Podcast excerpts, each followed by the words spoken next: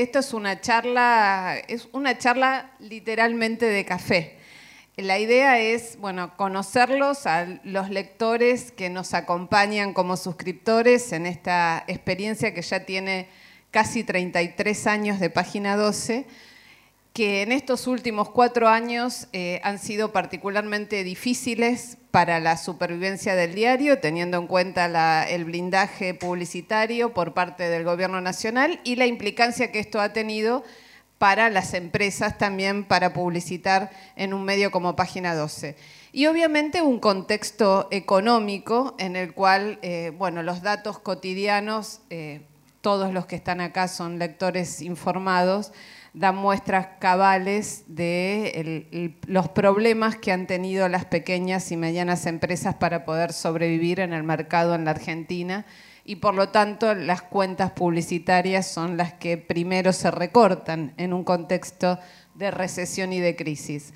En este marco es que Página se ha, eh, se ha sumado a la campaña de suscriptores directos para tener recursos propios y seguir apostando a lo que pensamos y a lo que estamos convencidos que es necesario seguir defendiendo para abastecer a una sociedad democrática. En una sociedad democrática se supone que la premisa fundamental es escuchar a todos, que todos tenemos el derecho de ser escuchados y todos tenemos el derecho de sentirnos representados en las distintas líneas editoriales de los medios de comunicación. De ahí creo que la trascendencia de la permanencia, la continuidad y el crecimiento que nos permite la web para poder seguir adelante con nuestra propuesta editorial.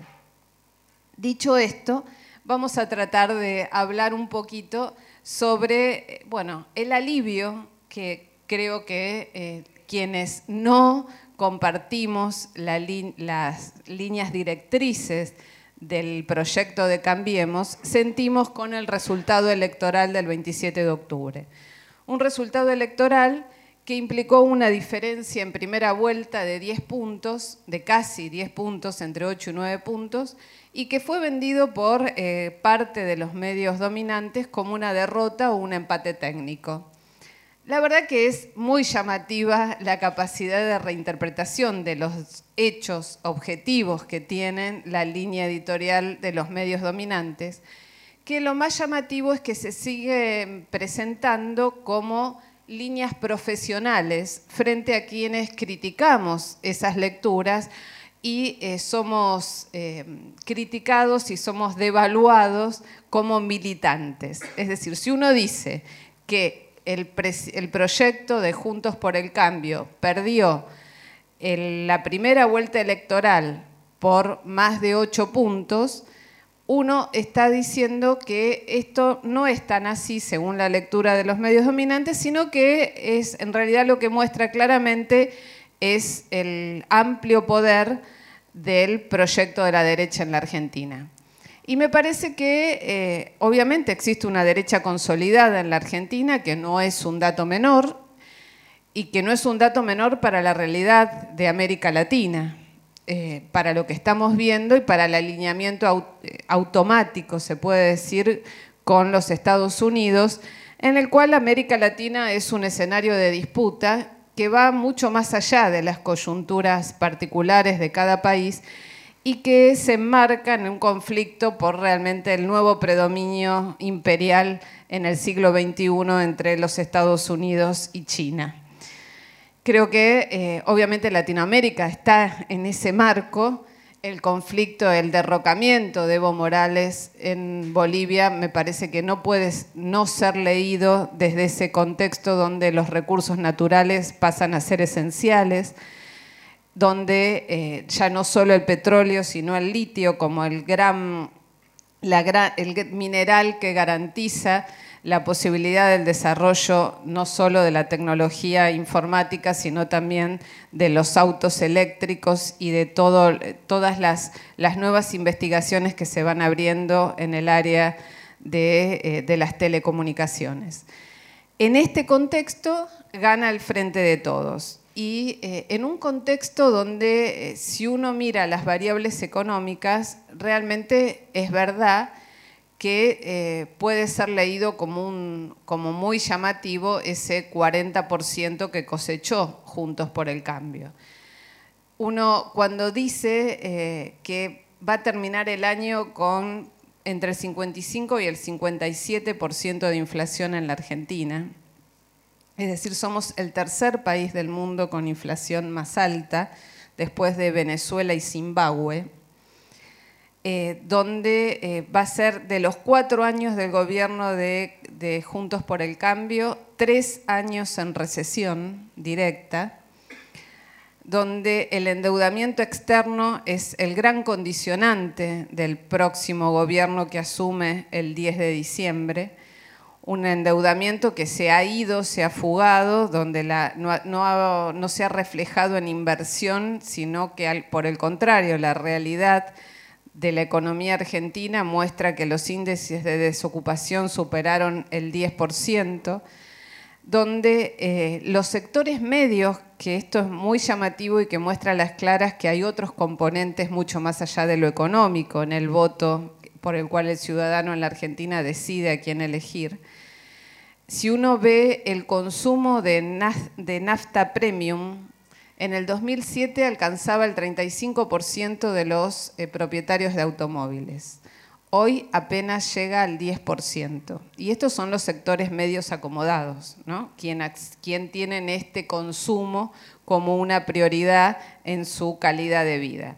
Entonces esto muestra a las claras que el deterioro de la calidad de vida de los sectores medios ha sido también muy grande, pero hay otros valores que privilegian y en estos otros valores que son privilegiados, me parece que el tema de lo que se ha denominado la batalla por el sentido común en la Argentina muestra a las claras que es, un, es una variable que incide mucho en la toma de conciencia, en la decisión final de a quién van a elegir y a quién elegimos los argentinos y argentinas, o argentines, como querramos decirle. Me parece que eh, el gran desafío, uno de los grandes desafíos que tiene el próximo gobierno encabezado por Alberto Fernández y Cristina Fernández de Kirchner, es lograr, por un lado el tema económico obviamente es una, eh, una variable decisiva, eh, se están eh, lucubrando muchas, eh, muchas ideas dentro de los propios equipos económicos del Frente de Todos. También se hacen muchas elucubraciones en función de versiones que al día de hoy son aventuradas. todos, y en esto los periodistas somos los que más ansiosos quizás estamos en saber quiénes van a ser finalmente los integrantes del gabinete de Alberto Fernández. Me parece que en este punto, eh, la semana pasada trascendió como que era un número puesto eh, Nielsen como ministro de Economía. Eh, hoy en día está más relativizada esa posibilidad. Se habla más de los integrantes del grupo Callao, como los posibles ocupantes del próximo Ministerio de Economía de la Argentina. Me parece que eh, Alberto Fernández en eso eh, parece tener una impronta eh, más cercana a lo, que, a lo que marcó Néstor Kirchner en su, en su gobierno, es decir, tener él una decisión muy presente en los en las, lineamientos de la política económica. Me parece que esto es un dato objetivo es un dato que Alberto Fernández ha dicho, que quiere un Ministerio de Economía fuerte. Eh, se ha comentado mucho eh, que en, su momento él eh, le hubiese gustado que fuese Roberto Labaña, por lo menos para los primeros seis meses, como un nombre que le daba confianza a los mercados. Al día de hoy esta posibilidad no parece estar cosechando digamos, un, buen término. Eh, aparentemente el ex ministro de Economía y candidato a presidente por consenso federal eh, no, está, no, no, está, dispuesto a volver a la función pública desde un lugar ministerial. Pero lo cierto es que el área económica va a ser clave. Esto es una verdad de perogrullo. Un hombre que está eh, dispuesto, desde mi punto de vista, a negociar y a establecer reglas de juego. Me parece que eh, eso es lo que tenemos que tener en cuenta, que lo que se viene es un proceso en el cual de lo que se trata es que el Estado recobre un rol protagónico en la economía desde un lugar de negociación. Un, lugar de negociación muy arduo por los condicionamientos que dejó el gobierno de Cambiemos o de Juntos por el Cambio. Ya se ha ido desnaturalizando que ni el nombre a lo largo de cuatro años eh, mantiene esta alianza de gobierno. Lo que sí mantiene es la decisión, evidentemente, fundada de seguir siendo una fuerza política. Y me parece que eh, entre las otras cosas que eh, el gobierno de Alberto Fernández va a tener que, llevar adelante, y creo que en esto algunas definiciones que él está teniendo en estos días que se hacen eternos hasta el 10 de diciembre, faltan 20 días todavía, eh, muestran a las claras una decisión de construir también un poder simbólico y una necesidad de una nueva épica desde mi punto de vista para poder contener tanto desaliento, tanta frustración de tantos millones de personas a lo largo de estos cuatro años. Me parece que el tema y la discusión que vuelve a darse en torno a la despenalización del aborto se inscribe en este marco.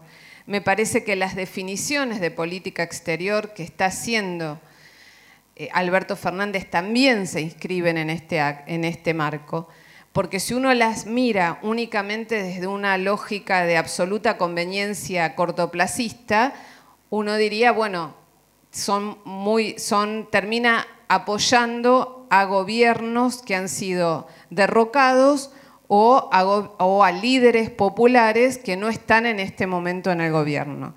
Ahora, esto muestra también una lógica de convicciones, una lógica en la cual resurge, me parece, una visión de la patria grande y de lo que fue la UNASUR en su momento. Obviamente, pasados 16 años de lo que fue el 2003, es otra Latinoamérica y es otro mundo. En este otro mundo que es muy hostil, va a insertarse el gobierno de la Argentina. Pero obviamente esto no, lo hace por desconocimiento, eh, creo, Alberto Fernández, sino que es una decisión política de decir, bueno, estas son las banderas que estoy dispuesto a defender y, en esto ha puesto el cuerpo en situaciones que, como les decía recién, si fueran desde una especulación inmediata, podrían no, ser aconsejables. Pero son coherentes con lo que venía diciendo en los últimos años. Es decir, llámese el alineamiento con, eh, con Lula, el haber ido a visitar a Lula aún antes de haber sido consagrado eh, candidato, presidente luego del, triunfo en Las Paso. El haber ido ahora a Uruguay a reunirse con los líderes del Frente Amplio. El haber ofrecido, de hecho, la posibilidad de que eh, Evo Morales venga a la Argentina si logra superar esta situación de, increíble de, acoso y de, aislamiento a la que pretenden eh, someterlo distintos países latinoamericanos, como fue la demostración de haber cerrado los cielos para poder trasladarse en el avión mexicano que puso el presidente López Obrador para que pudiese eh, exilarse en México. Me parece que son decisiones de política exterior que marcan una, una lógica de convicción y que marcan también un desafío en la relación con los Estados Unidos. Esto eh, también se enmarca en una, en una, lógica que viene desde hace varios años en, la alianza del peronismo y del kirchnerismo, que ha sido una relación difícil con los Estados Unidos, pero nunca se ha cortado esa relación con los Estados Unidos. Puede ser más o menos grandilocuente en las declaraciones, pero en los hechos nunca hubo una ruptura. Sí es verdad que ahora está mucho más tensada la relación porque a partir del gobierno de Trump, eh, que han puesto más la mirada sobre América Latina y la particularidad de la situación de Venezuela, están más pendientes y pretenden tener aliada toda América Latina en pos de su cruzada contra el gobierno de Venezuela. Pero esto hay que ver cómo, cómo continúa el derrotero de esta política. Me parece que es, es una apuesta, desde mi punto de vista, más que interesante. También lo que me parece eh, relevante leer es, eh, y que es crucial en, la alianza de gobierno y en la lectura que se va a hacer de la alianza de gobierno, es la relación obviamente entre Alberto Fernández y Cristina Fernández de Kirchner. Y acá es donde uno ve desde el primer momento, digamos, todos, aún los más acérrimos críticos de Cristina Fernández de Kirchner, le reconocen la jugada magistral que significó elegir a Alberto Fernández para poder ponerlo al frente de esta fórmula y finalmente lograr el resultado que hoy permite que el Frente de Todos llegue nuevamente a la Casa Rosada en el, 10 de diciembre. Ahora, a partir de ahí, de ese reconocimiento, lo que no ceja es la cuña permanente en buscando el momento de cuándo van a romper esa relación. Y si uno mira los diarios solamente de estos últimos días, uno piensa, eh, la expresidenta estuvo y actual vicepresidenta electa estuvo 18 días en Cuba. 18 días previos a la asunción del gobierno. Es decir, volvió del viaje y se reunió con Alberto Fernández. Esto que debería ser lo lógico, ¿no? Son, comparten, van a compartir, van a ser la cabeza del próximo gobierno en la Argentina, es motivo de toda clase de sospechas. Que negocian el gabinete, que negocian cómo van a ocupar los cargos en la Cámara de Diputados, que negocian cómo van a ocupar los cargos en la Cámara de Senadores, lo cual es lógico. Es lógico porque son, es una relación de fuerzas, es un frente en el cual lo cierto es que las encuestas previas a las PASO mostraban que Cristina Fernández de Kirchner tenía un caudal de votos más que interesante en la Argentina, pero no suficiente para ganar las elecciones. Y que la alianza con Alberto Fernández y con el masismo, es decir, con el Frente Renovador, permitió, y el cerrar con todos los gobernadores peronistas permitió llegar al gobierno. Ahora, esto obviamente va a ser un juego de tensiones y de negociaciones, pero esto es la política. Me parece que eh, creer que no va a haber tensiones, que no va a haber conflictos en, en un entramado de poder de un frente, es negar la política.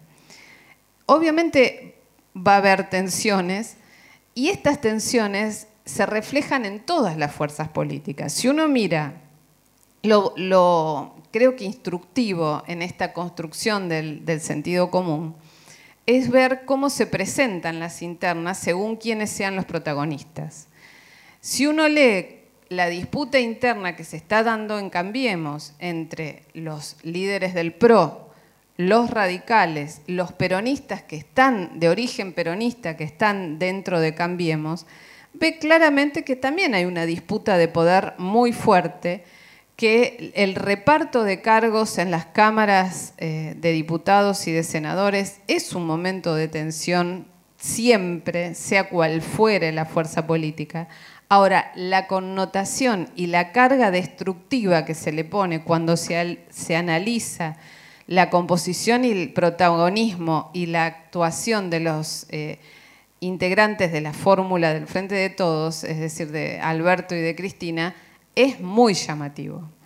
Ahora tienen un nuevo, porque se da periódicamente y sistemáticamente, según el momento histórico, distintas comparaciones que desde mi punto de vista, si hay algo que no se puede extrapolar, son los momentos históricos y los protagonismos en esos momentos históricos. Ahora con la reunión de Cristina y Alberto Fernández, en la cual también estuvo Máximo Kirchner en la casa de Cristina Kirchner para terminar de ver el gabinete nacional, según trascendió de esa reunión, les digo trascendió porque también es verdad que eh, la información no es, eh, no es que están dando información certera, sino que son muchas elucubraciones en, en función de cosas que trascienden, que algunas son ciertas y otras no, pero las, conclusiones que se sacan a partir de esas versiones parecen ser absolutamente certezas. Les decía, una de las nuevas comparaciones es que Cristina Fernández ser Perón y Alberto Fernández Cámpora. Y la verdad es como muy difícil establecer esa clase de parangón. Eh, las, diferencias son tan, tan obvias, los contextos son tan distintos que carece de sentido. Me parece que es más una comodidad de aquellos que apuntan a analizar la realidad desde un prejuicio absolutamente descalificador del peronismo los que apelan a esas eh, equivalencias. Ahora, le dice, ahora Cristina Kirchner de pronto es Perón, no hace tanto era Isabelita. Y la verdad que te ponete de acuerdo. O uno puede tener la idea que quiera del peronismo, pero la verdad que comparar a Isabel Perón con Perón y después decir que es la misma persona representa a los dos, es como decir, bueno, no me esfuerces tanto el pensamiento porque no puedo. Esto hay algo que no funciona en todo esto. Ahora, estos mismos analistas son los que han dado por muerta a Cristina Kirchner. Entonces, la verdad que uno lo que ve es que esta relación del nuevo gobierno con el poder mediático concentrado va a ser muy ardua porque esa cuña permanente entre lo que quieren construir como el albertismo frente al kirchnerismo va a estar todos los días en las páginas de los diarios. Entonces, a esa interna se va a sumar lo que fue realmente una de las, eh, desde mi punto de vista, una de las clases de lo que no se debe hacer en periodismo, que fue la tapa, ya no me acuerdo si del domingo o del lunes, del diario de mayor tirada en la Argentina, donde decía que Alberto Fernández estaba preparando una plaza para competir con la plaza de eh, Mauricio Macri. Es difícil, la verdad que yo los respeto en la creatividad que tienen para forzar la realidad. Porque hay un presidente que se va derrotado, que cumple su mandato, que habla muy bien de la Argentina, que en este marco de, desastre eh, institucional que existe en toda América, en gran parte de América Latina, la Argentina cumpla con el mandato presidencial de Mauricio Macri sin ningún tipo de problema. Se han batido fantasmas de todo tipo y las elecciones se realizaron sin problemas, a pesar de todas las denuncias y barbaridades que se dijeron previamente. Ahora, que, se, que ponga como equivalente que un presidente que asume va a competir con uno que se va porque va a haber obviamente festejo. Cuando ellos descubrieron, y digo ellos porque la verdad, Juntos por el Cambio descubrió, y está muy bien que haya descubierto, la, el valor de la movilización popular. Y este valor de la movilización popular lo descubrió después de las PASO. Fue tal el cachetazo que recibieron en las PASO que apelaron a una lógica de la política que habían denostado hasta ese momento.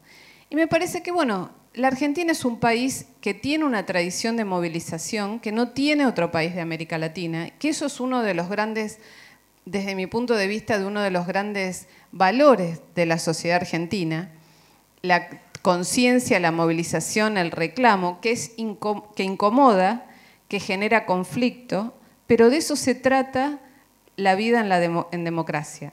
Sin conflicto no hay posibilidad de defensa de intereses contrapuestos. Y en definitiva de lo que se trata un sistema democrático, con todas las limitaciones que tiene, es de un equilibrio de fuerzas en las que a veces ganan fuerzas que defienden los intereses de las mayorías y otras veces ganan fuerzas que no defienden los intereses de la mayoría, pero son votados por la mayoría. Y esa creo que es una de las grandes enigmas para muchos que no, vemos como posible y cómo, cuáles son los fundamentos que llevan a determinadas personas a avalar determinados intereses. pero es respetable que esto se dé en el marco de un juego democrático. Y me parece que esto es lo que no podemos perder de vista, que va a ser un gobierno muy eh, acosado por los problemas económicos, con un poder mediático muy concentrado y que, porque realmente si uno lee a los principales columnistas de los diarios, sobre todo, y de los conductores de distintos programas de radio y televisión, no hay una lógica de crítica, sino que hay una lógica de odio hacia lo que fue el proceso kirchnerista. Me parece que eh, pensar en una reedición no tiene sentido. Me parece que, como decía antes, las extrapolaciones no se dan en la realidad, los momentos históricos son diferentes. Alberto Fernández es un hombre formado en la política que compartió muchísimos años al lado de Cristina y Fernández de, y de Cristina y de Néstor Kirchner, que se distanció con críticas terribles contra Cristina Fernández de Kirchner, críticas terribles de Cristina Fernández de Kirchner hacia Alberto Fernández, pero que obviamente me parece que desde un proceso de madurez han sabido encontrarse para llevar adelante una nueva etapa en la Argentina. Nueva etapa en todo sentido, porque no es posible el contexto, reeditar el contexto, menos, menos a los protagonistas y menos la realidad del país, porque la verdad que la situación en la que uno encuentra a la Argentina hoy es más que preocupante. Creo que el desafío es ese que dependerá de esas relaciones de fuerzas. Y me parece que Alberto Fernández dijo algo que es más que interesante en campaña, pero que son compromisos. Que si él se apartaba de lo que muchos de aquellos que lo habían votado eh, eh, estaban dispuestos a bancar, que salieran a la calle a protestar y a reclamárselo. Y me parece que eso es un compromiso. Y otro compromiso creo que es una foto que para mí es icónica de esta primera etapa de las eh, decisiones y de los mojones que está poniendo el electo presidente, que es la reunión con Brian, con este chico que fue discriminado por su aspecto en una mesa electoral en Moreno, cuando se puso la visera dada vuelta, como los fieritas que son eh, denostados y en realidad que han sido... Eh, asesinados muchos por esta política absolutamente de gatillo fácil, amparada e impulsada por la ministra de Seguridad y bendecida por el presidente Mauricio Macri. Me parece que esos son compromisos que marcan esta necesidad de construir otro poder, un poder simbólico nuevo y que son apuestas realmente arriesgadas, pero que valen la pena jugarse. Y bueno, para no seguir hablando yo, lo que les propongo es que eh, me hagan preguntas y charlemos entre todos. Eh, ¿Cómo se imagina la oposición si la liderara Mauricio Macri? Bueno, para mí Mauricio Macri, debo confesar que sigue siendo un objeto de estudio. Vieron qué benévola que estoy, ¿no? Es una maravilla. Eh, ¿Por qué digo esto? Porque la verdad que este hombre haya llegado a ser presidente de la Argentina habla bien de él y mal de nosotros, pero bien de él digo porque me cuesta imaginarlo como presidente, alguien que tiene, quizás es un prejuicio de mi parte, lo confieso, pero que tiene tantas limitaciones discursivas y tantos baches eh, conceptuales e históricos para poder moverse más allá de Boca. Entonces, la verdad que eso me parece realmente que ha sido un hallazgo de Durán Barba, sinceramente. Ahora, bueno, este hombre cumplió sus cuatro años de mandato y se va con 40% de los votos en un, obviamente, que ahí se junta mucho, ¿no? No es 40% estrictamente propio, pero lo cierto es que lo han votado. Entonces me parece que lo que ahí hay que ver es si él está dispuesto, porque la política es eh, realmente es muy ardua, ¿no? Es un trabajo muy arduo. Una cosa es estar en el poder y esta va a ser la primera vez que eh, Mauricio Macri esté en la oposición desde que empezó la carrera, desde la oposición habiendo sido derrotado, me refiero, ¿no? Porque él fue, eh, Durán Barba le, aconsejó muy bien que no se presentara la primera vez que quería presentarse a candidato a presidente y por eso lo hizo finalmente en el, en el 2011 y no antes. Entonces, eh, creo que es, hay que ver qué si realmente él decide ser, seguir siendo un dirigente político de envergadura, hay que ver cómo se define la interna dentro de Cambiemos y particularmente dentro del PRO, cuál va a ser el rol de Horacio Rodríguez Larreta, que ha sido el único triunfador de los fundadores del PRO, es decir, el único que ahora se queda con territorio, y con un territorio que es nada más y nada menos que la jurisdicción más rica del país, que viene gobernando el macrismo desde el 2007. Entonces, eh, es un lugar de privilegio el que tiene Rodríguez Larreta y es un hombre con mucha ambición política también. Entonces, hay que ver cómo se dirime dentro del PRO. Después tenemos a los radicales, que el radicalismo, bueno, hay que ver quién eh, prima en la interna radical, si el gobernador de Mendoza, Cornejo, que ha sido muy crítico del macrismo, que aspira también a tener su lugar en el bloque de diputados de, Frentes por el, ¿cómo se llaman? Juntos por el Cambio. Eh, o ya Gerardo Morales le dijo que le iba a disputar la presidencia del radicalismo. Eh, Negri, el cordobés, quiere seguir al frente del bloque radical. Entonces, son muchas las eh, disputas que se están dando y que falta. En la Argentina es un país imprevisible. Eh, creo que si el 17 de mayo alguien hubiese pronosticado que Alberto Fernández iba a ser presidente de la Argentina, le hubiésemos dicho que estaba loco. Era, es decir, el día previo a que Cristina Fernández de Kirchner del sábado ese que difundiera el video en el cual proclamaba la fórmula que enfrentaría Mauricio Macri en las elecciones. Como también hubiese sido increíble pensar que eh, Pichetto iba a ser el compañero de fórmula de Mauricio Macri.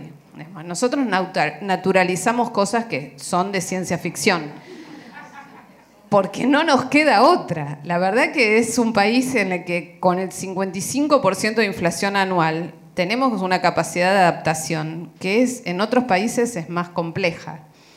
Esto no quiere decir que no haya personajes eh, todavía más, eh, en algunos casos, deleznables en otros países, eh, porque también hay que tener en cuenta que la Argentina tiene sus particularidades, pero si uno mira a los líderes occidentales, están lejos de ser personas que uno quisiera que sean los representantes de las mayorías en un mundo civilizado. Y si uno mira cómo se reparte la riqueza en ese mundo civilizado, la verdad que el fracaso de la condición humana nos deja a todos en un lugar de, deuda eterna con las futuras generaciones.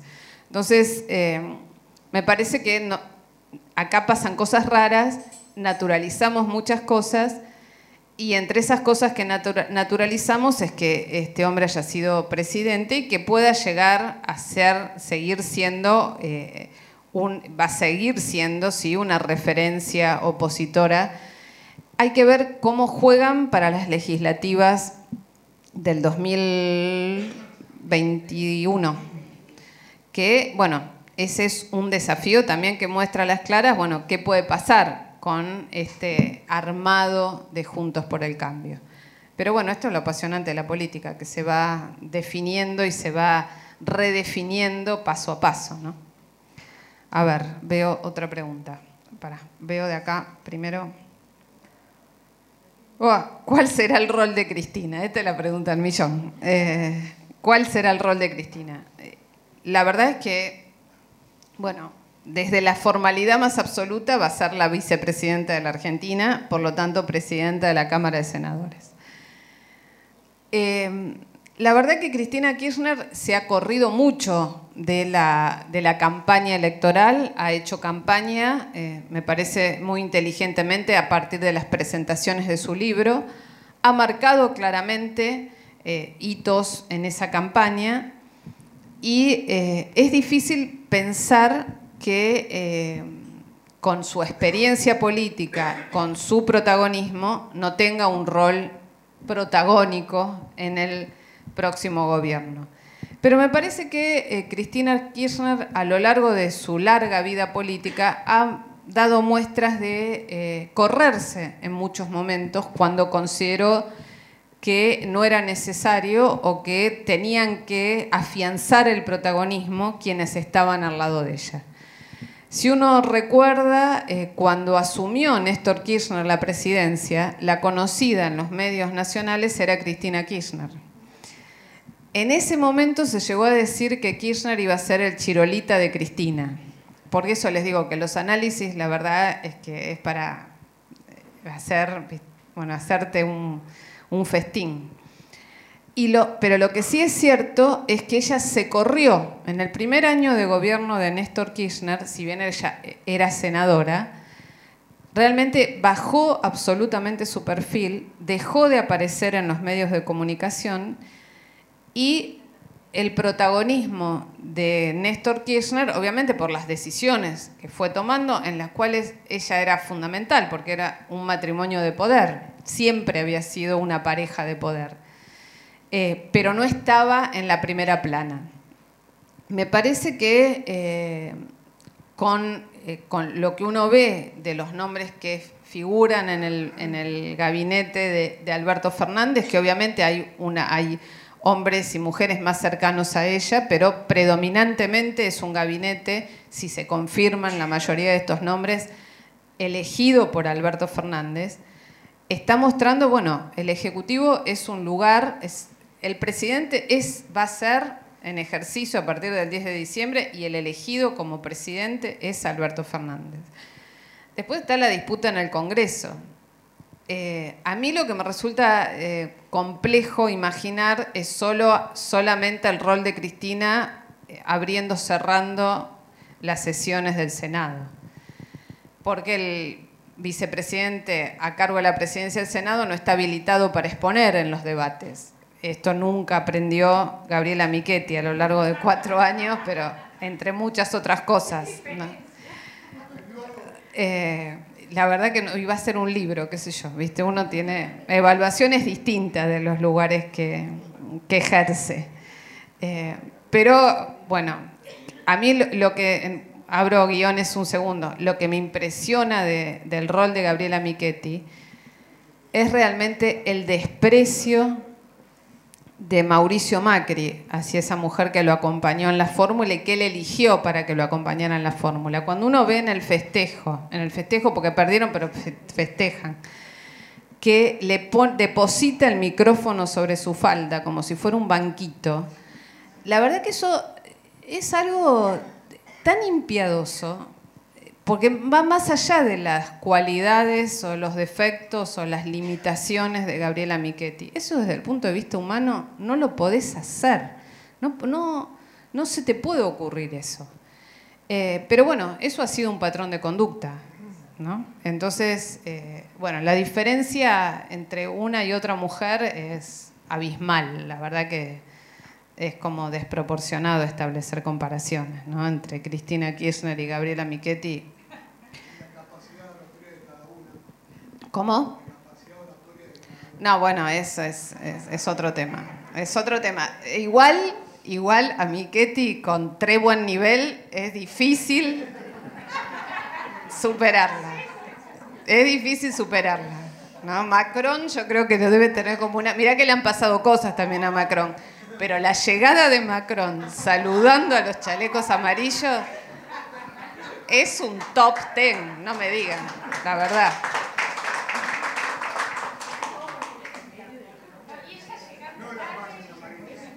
¿Cómo? No, no. Bueno, acá otra pregunta que hacen por YouTube. Em, Gretel Viskovich pregunta, ¿cómo el nuevo gobierno se ubicará frente a los grandes medios corporativos? Bueno, gran pregunta. Em, me parece que eso ya lo dijo eh, Alberto Fernández, que tiene tantos problemas que su prioridad hoy no, es, no son los medios corporativos. Em, entiendo el razonamiento, entiendo las prioridades, me parece que va a tener un problema con los medios corporativos, porque la concentración del poder mediático en la Argentina, eh, y no solo en la Argentina, pero uno bueno, habla desde donde puede influir a partir del voto, eh, termina atentando contra eh, la calidad democrática.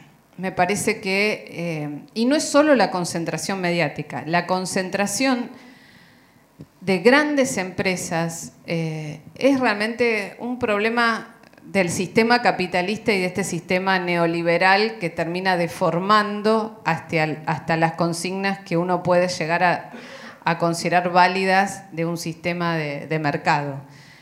Porque, digamos, establecen eh, tal, eh, tal hegemonía que es muy difícil entablar un diálogo democrático, porque si te dicen cualquier cosa, si te acusan de cualquier cosa y vos no tenés forma de refutar o de refutar y poder ser difundido en una forma equivalente, la verdad que se hace muy complejo.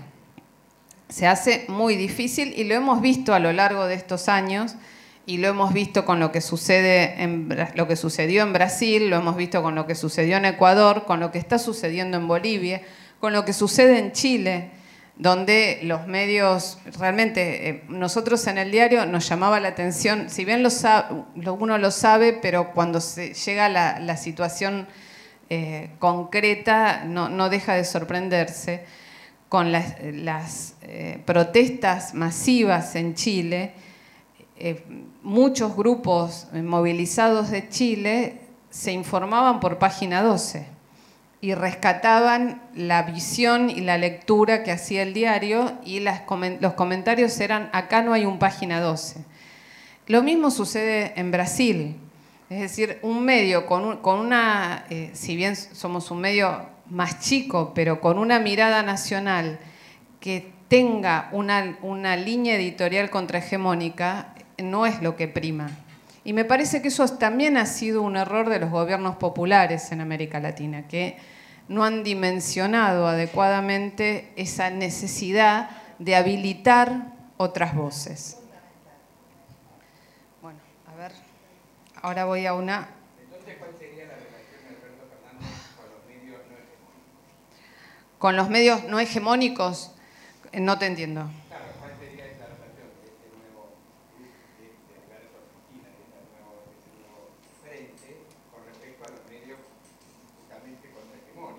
Me parece que... Eh,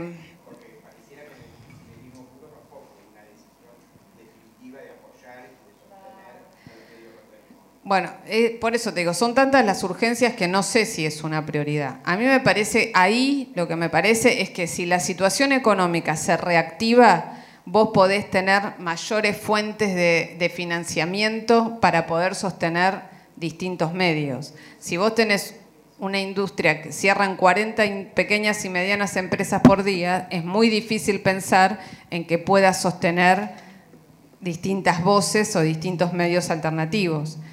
Ahora, apoyo desde, desde el Estado y ahí habría que ver si se avanza en alguna discusión, pero la verdad que yo no, no lo veo, ojalá, eh, ojalá suceda, yo no lo veo como un proyecto inmediato porque lo cierto es que después de la pelea eh, que se encaró por la ley de servicios de comunicación audiovisual, donde quedó claro cuál es el, el poder corporativo y el peso de la justicia en la decisión de cualquier instrumento que trate de limitar a las corporaciones, es muy difícil que esa pelea se pueda dar hoy. Y tenés encima en una Corte Suprema de Justicia al presidente de la Corte Suprema de Justicia que fue abogado de ese grupo económico, mediático. Entonces, la verdad que mirando la relación de fuerzas, una cosa es lo que a mí me encantaría, otra cosa es lo que veo que me parece que puede llegar a ser posible. Eh, no sé qué decirte. Creo que con el tema de la justicia eh, algo van a tener que hacer. Eh, bueno, en la Corte Suprema, bueno, son tantas las tantas las, las, cuestiones para arreglar, ¿no? Porque si uno piensa cómo Hayton de, Nolasco, que ya tendría que estar jubilada, logró permanecer en la Corte mediante un recurso de amparo que le dieron la razón y por lo tanto después negoció su continuidad en la Corte apoyando sobre todo el 2 por 1 que después eh, tuvo que rever. Eh, cuando uno ve los, los intereses también tan chiquitos que se juegan ahí y tan grandes en las implicancias sociales que tienen las decisiones, uno piensa que tres, tres jueces definen eh, fallos que condicionan la vida de millones de personas todo el tiempo. ¿no? Eh, uno realmente, y son tres personas que son elegidas indirectamente. ¿no? Son ternadas, avaladas por el Senado, propuestas por el Ejecutivo, pero la verdad que es muy poquito. Es la democracia, entre comillas, que funciona en esa lógica institucional. Bueno, sí, después lo tuvo que modificar. Digamos, a mí lo que me, resulta realmente más que cuestionable es que esos dos jueces hayan aceptado esa postulación, que era absolutamente inconstitucional, y después sí fueron avalados por los mecanismos institucionales, pero la verdad que si vos aceptás que te nombren irregularmente, ya deja mucho que desear tus convicciones como jurista. ¿no? Pero esperen que siga porque si no, acá se me acumulan las preguntas. Eh, bueno, esta ya está. ¿Qué opina acerca de haber borrado con un decreto la ley de medios? ¿Se puede restituir? ¿Vale la pena? ¿Hay fuerzas? Bueno, ya lo contesté. Eh, ¿Qué opinión te merecen los dichos de Rita Segato en relación a lo sucedido con Evo en Bolivia? Y la verdad que eh, me entristecieron esos dichos eh, en este momento, además. Eh, yo respeto a Rita Segato, me parece como en, la defensa de todo lo que es el avance de la concepción feminista, me parece que es una mujer muy lúcida, que marca y abre debates que son más que interesantes. me sorprendió este cuestionamiento a Evo Morales en este contexto sobre todo, porque me parece que si hay algo que no podemos perder de vista es que esto ha sido un golpe de Estado. Y un golpe de Estado sangriento, eh, donde eh, fundado en un racismo eh, realmente angustiante y donde uno ve tan claro los intereses de distintas potencias por los recursos naturales de Bolivia de los grupos empresariales, eh, de las élites de Santa, Cruz, de la Sierra, por esta, que no soportan más el, digamos, el igualitarismo al que tendía el proyecto de Morales, que relativizar la figura de golpe de Estado en este momento me parece un error gravísimo la verdad, lo lamento, pero bueno, cada uno opina lo que quiere. A mí me parece que es realmente un error grave. Bueno, esta, ¿qué tanto pensás que influye en Latinoamérica el surgimiento del fascismo europeo? Bueno, eh, me parece que bueno, los procesos de las distintas derechas se van concatenando en el mundo, ¿no? Si uno ve eh, cómo vienen también los dirigentes de la derecha europea hablar en América Latina al líder de Voz, que estuvo hace poco tiempo. Y esto no sale en los grandes medios de comunicación, pero estuvo acá recibido en el círculo militar, donde fueron a escucharlo grupos bueno, de militares retirados, eh, muchos jóvenes, que uno no, registra, eh, además de grupos ultracatólicos. Eh, me parece que, bueno, hay un caldo de cultivo lamentablemente para esa mirada absolutamente segregacionista y de un mundo en el cual eh, la exclusión parece ser el objetivo. Si uno mira Europa con todo lo hermoso que, uno puede disfrutar paseando por Europa, uno lo que ve es una, una, sociedad en la cual eh, la discriminación hacia el inmigrante es realmente alarmante. Y eso de esa lógica maltusiana para organizar la sociedad, en la cual si vos no te adaptaste es culpa tuya, ¿no? es producto de que no estabas bien programado para ser un exitoso en los términos del mercado. Me parece que eso habla de un egoísmo que nos está llevando a este mundo donde un 1% de los ricos del mundo concentran la mitad de la riqueza del planeta. Entonces, defender un sistema en esas condiciones, la verdad que hay que ser, es muy difícil. Es muy difícil porque ahí lo que prima es la codicia, no existe ningún otro eh, argumento posible para seguir justificando una acumulación que implique tremendos grados de desigualdad en el cual millones de personas no, tengan para comer. Entonces me parece que la necesidad de, no sé, rever la lógica del poder en el mundo es un dato objetivo. Que esto se haga me parece complicado, pero la verdad que no es un mundo deseable. A ver, eh, bueno, agarro dos más y ya dice, dice Ernesto Invernici, en un sentido histórico más a largo plazo, ¿qué aspectos de la vida institucional están necesitando recuperar la ola democratizadora comenzada en 1983?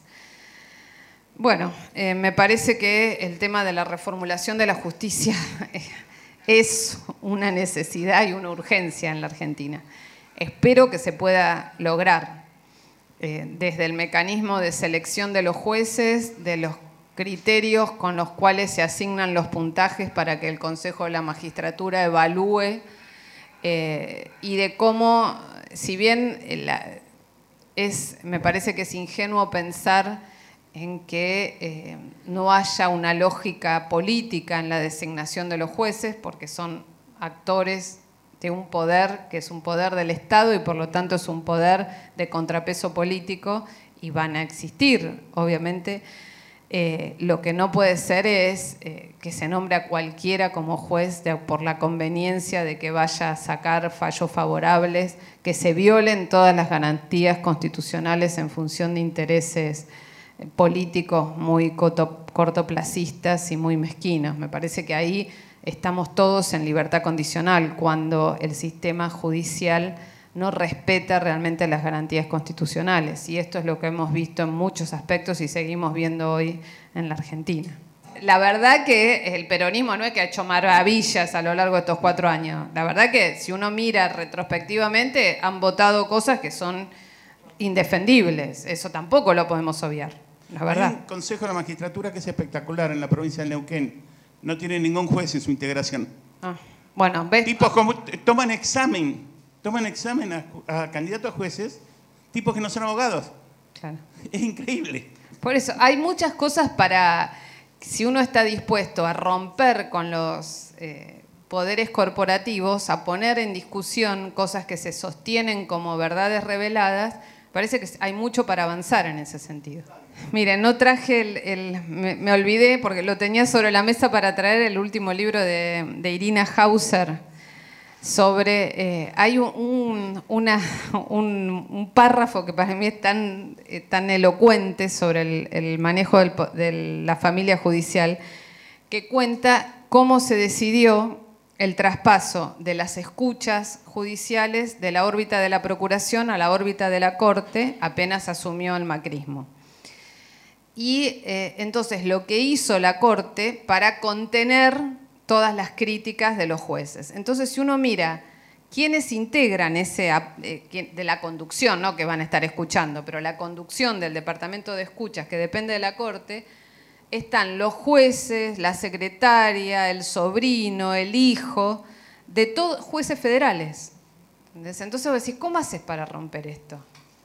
Y eso es lo que sucede. La verdad es eso.